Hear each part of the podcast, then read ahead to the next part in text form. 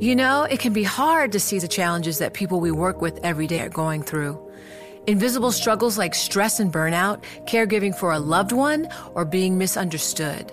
But insight, awareness, and empathy will help us better see the issues they're dealing with. And that can make us and our companies healthier too. I'm Holly Robinson Pete. Join us on The Visibility Gap, a new podcast presented by Cigna Healthcare. Download it wherever you get your podcasts. From Silicon Valley to Wall Street, the promise and perils of artificial intelligence are playing out on the world stage. But what will the next phase of AI adoption look like? Which companies, from big tech to startups, will dominate? And where do the risks and unintended consequences lie? I'm Emily Chang. Join me at Bloomberg Tech in San Francisco, May 9th, to answer many of the industry's burning questions, alongside Snap's Evan Spiegel, Xbox President Sarah Bond, OpenAI's Brad Lightcap, top researcher Dr. Fei Fei Li of Stanford, and many more. More details and just a few tickets left at bloomberg.com/techsf.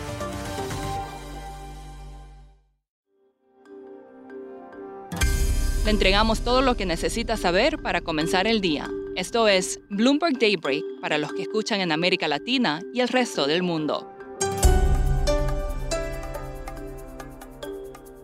Buenos días y bienvenidos a Bloomberg Daybreak América Latina.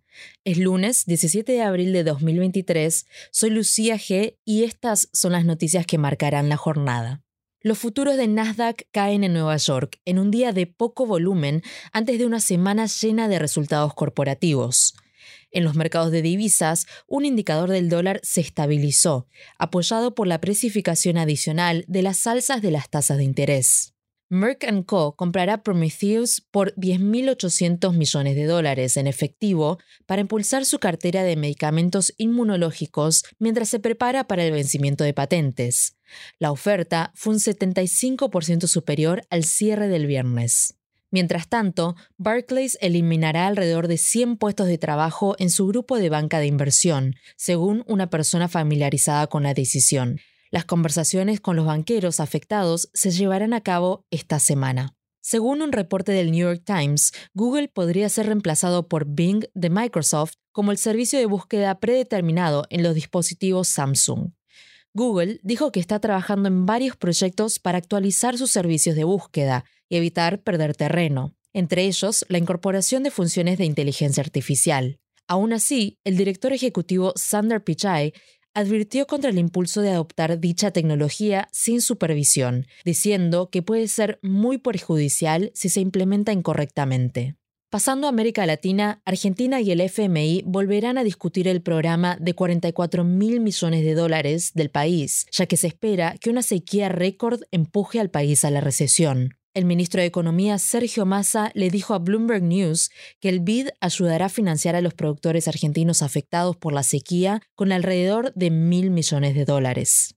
El canciller ruso Sergei Lavrov empieza hoy una visita a Brasil, Cuba, Venezuela y Nicaragua. Su primera parada será Brasilia, donde lo recibirá el presidente Luis Ignacio Lula da Silva, quien busca poder empujar su campaña por la paz en Ucrania el ministro de Petróleo de Venezuela, Pedro Telechea, y su homólogo iraní, Javad Owiji, firmaron nuevos memorandos de entendimiento en Caracas para el desarrollo de campos de petróleo y gas y la remodelación de refinerías, complejos petroquímicos, muelles de carga y terminales petroleras. La tasa de desempleo de Perú subió al 7,5 en marzo, mientras que la actividad económica del país cayó un 0,63% en febrero. En Colombia, los economistas elevaron la estimación del IPC del 2023 a 9,3%.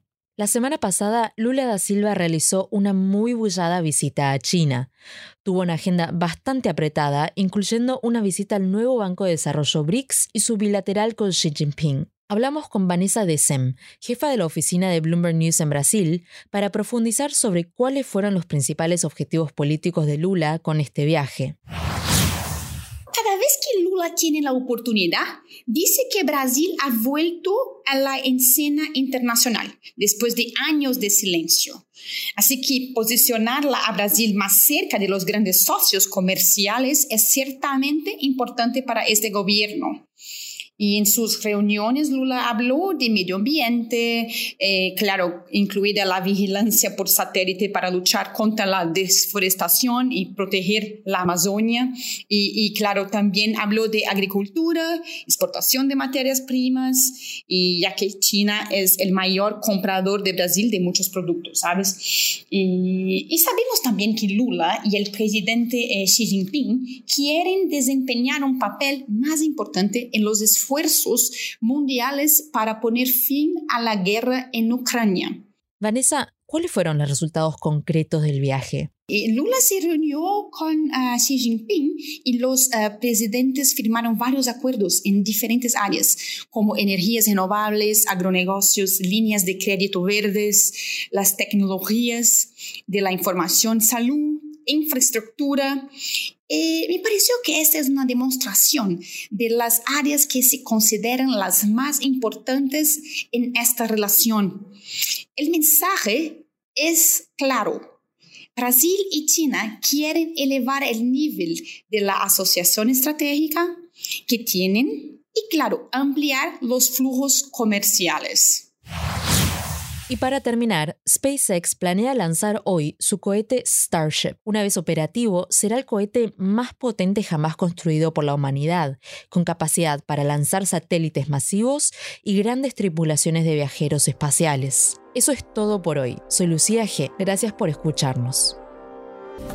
Para conocer todas las noticias que necesita para comenzar el día, revise Daybreak en la app Bloomberg Professional, donde puede personalizar las noticias que desee recibir.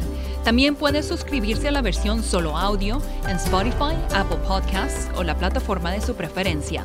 Eso es todo por hoy. Escuche de lunes a viernes Bloomberg Daybreak.